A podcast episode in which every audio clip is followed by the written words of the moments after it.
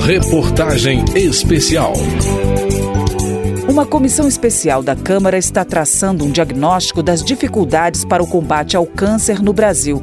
Os debates já apontam para algumas direções: problemas de orçamento, barreiras para o acesso ao tratamento e a falta de uma política de prevenção. É o que você acompanha a partir de agora na reportagem especial de Cláudio Ferreira.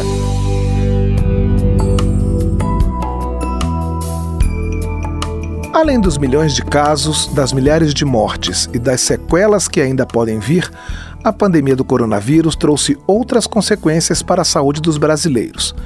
Uma delas foi o adiamento da marcação de exames e a suspensão do tratamento de doenças crônicas, por conta do perigo da contaminação e da necessidade de isolamento social. O combate ao câncer foi duramente atingido nesse período.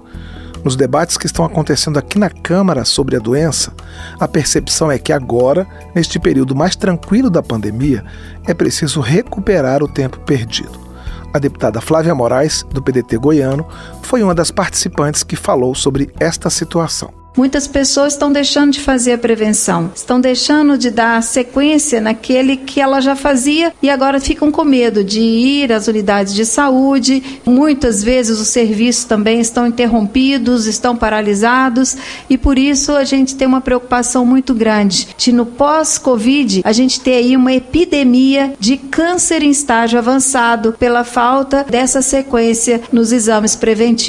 A médica Priscila Soares, da Associação Ação Presente de Apoio a Pacientes com Câncer também falou do momento desafiador. Segundo a integrante da entidade de Montes Claros, no norte de Minas, na pandemia caíram as taxas de rastreamento e biópsias e o acesso aos exames de imagens, e aumentaram as filas para consultas. Ela também recomenda uma mobilização rápida para garantir a prevenção e o diagnóstico precoce, para que a média atual de 300 mil mortes anuais por câncer não suba.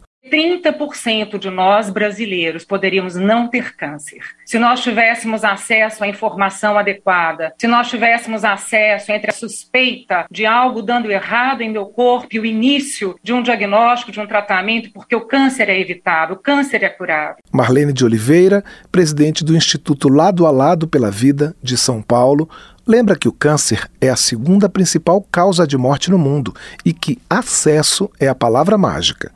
A avaliação dela é que é preciso agir em bloco: legisladores, executivos, sociedade civil, indústria farmacêutica, as várias sociedades de especialidades médicas e a indústria de equipamentos e insumos. Estamos realmente atentos às dificuldades enfrentadas em cada etapa da jornada em busca do tratamento? Estamos sendo resolutivos, cada um em sua frente de trabalho e atendimento? Como podemos melhorar o diagnóstico precoce na atenção primária em todo o nosso país? Como fazer a informação de verdade chegar aos pacientes com câncer, às suas famílias e responder efetivamente as perguntas que mais o angustiam? O que está acontecendo comigo e o que eu preciso fazer e como serei tratado. Segundo a psico-oncologista Luciana Holtz, do Instituto Oncoguia, também de São Paulo, em 14 estados do país,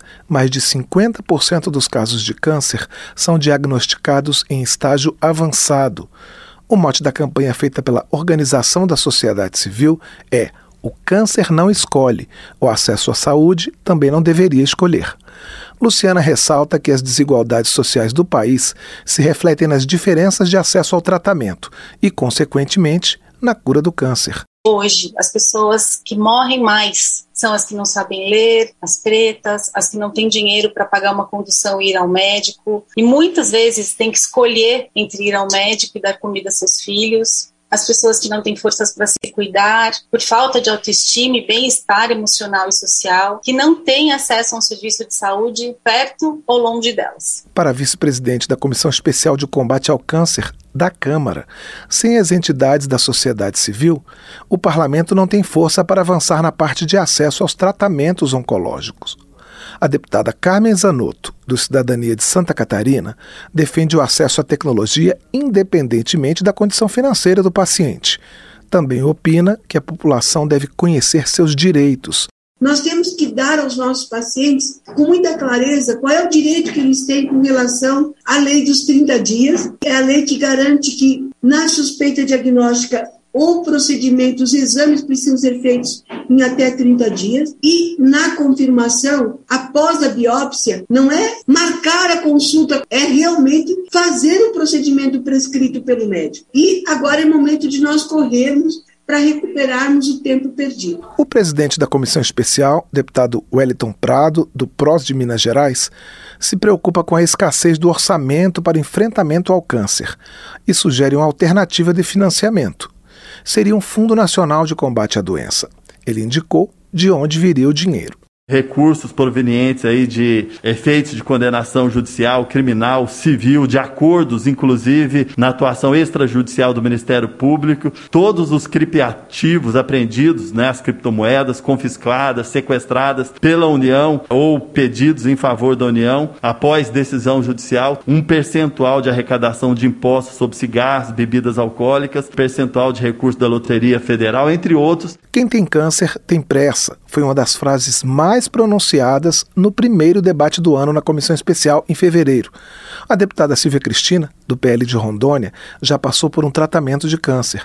Relatora da comissão, ela argumenta que é preciso tratar a prevenção como prioridade. É dessa maneira que conseguimos diagnosticar em fase inicial e que a cura é certeza, né? Nós temos aí casos de câncer que apenas a retirada no início é a garantia da cura para que evitem aí outros prognósticos, como radioterapia e alguns medicamentos, enfim, tratamentos mais prolongados. Nos debates, o deputado Wellington Prado apresentou dados alarmantes. A cada quatro semanas de atraso no tratamento do câncer, o risco de morte aumenta em 13%.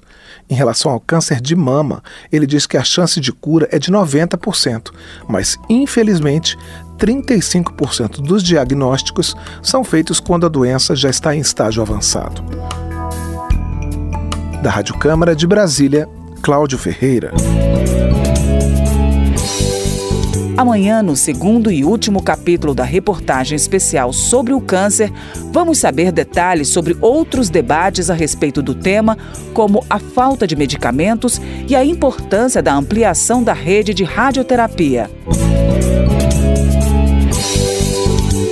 Reportagem especial.